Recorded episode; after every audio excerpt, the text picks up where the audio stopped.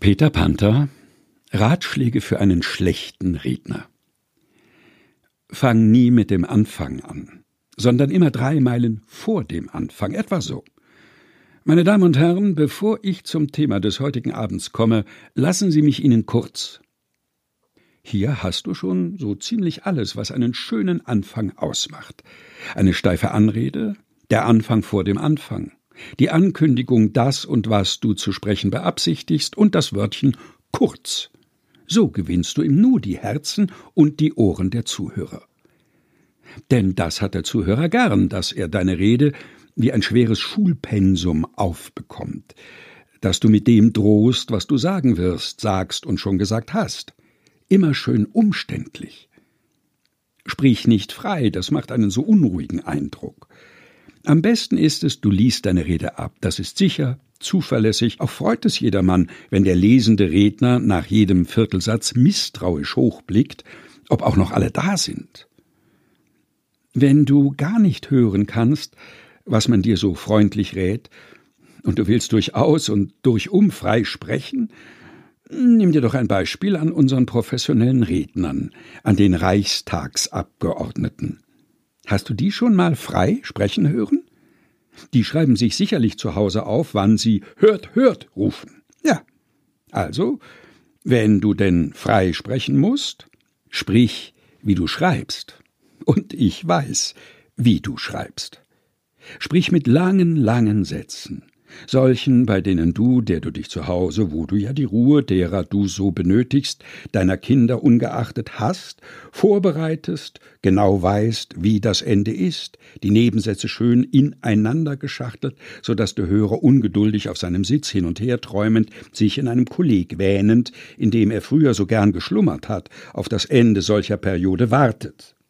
Nun, ich habe dir eben ein Beispiel gegeben. So musst du sprechen. Fang immer bei den alten Römern an und gib stets, wovon du auch sprichst, die geschichtlichen Hintergründe zur Sache. Das ist nicht nur Deutsch, das tun alle Brillenmenschen. Ich habe einmal in der Sorbonne einen chinesischen Studenten sprechen hören, der sprach glatt und gut Französisch. Aber er begann zu allgemeiner Freude so. Lassen Sie mich Ihnen in aller Kürze die Entwicklungsgeschichte meiner chinesischen Heimat seit dem Jahre 2000 vor Christi Geburt er blickte ganz erstaunt auf, weil die Leute so lachten. So musst du das auch machen. Du hast ganz recht, man versteht es ja sonst nicht. Wer kann denn das alles verstehen, ohne die geschichtlichen Hintergründe? Sehr richtig.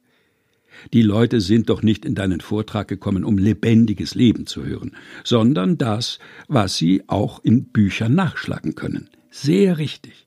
Immer gib ihm Historie, immer gib ihm. Kümmere dich nicht darum, ob die Wellen, die von dir ins Publikum laufen, auch zurückkommen. Das sind Kinkerlitzchen.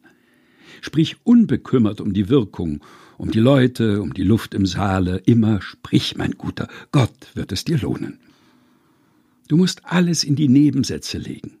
Sage nie, die Steuern sind zu hoch, das ist zu einfach. Sag, ich möchte zu dem, was ich soeben gesagt habe, noch kurz bemerken, dass mir die Steuern bei weitem.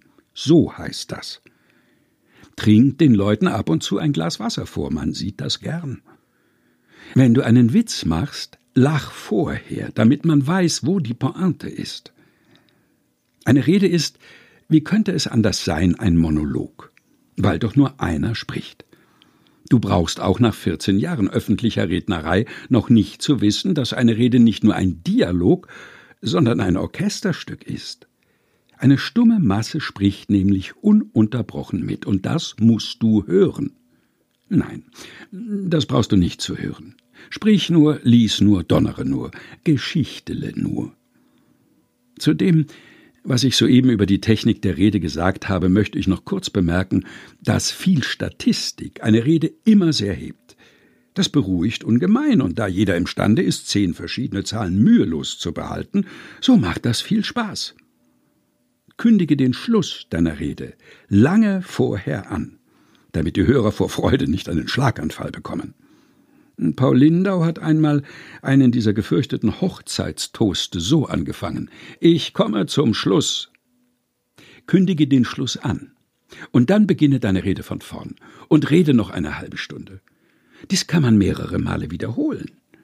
Und sprich nie unter anderthalb Stunden, sonst lohnt es gar nicht erst anzufangen. Wenn einer spricht, müssen die anderen zuhören. Das ist deine Gelegenheit. Missbrauche sie. Peter Panther Ratschläge für einen schlechten Redner aus Vossische Zeitung, 16. November 1930. Gelesen von Helge Heinold.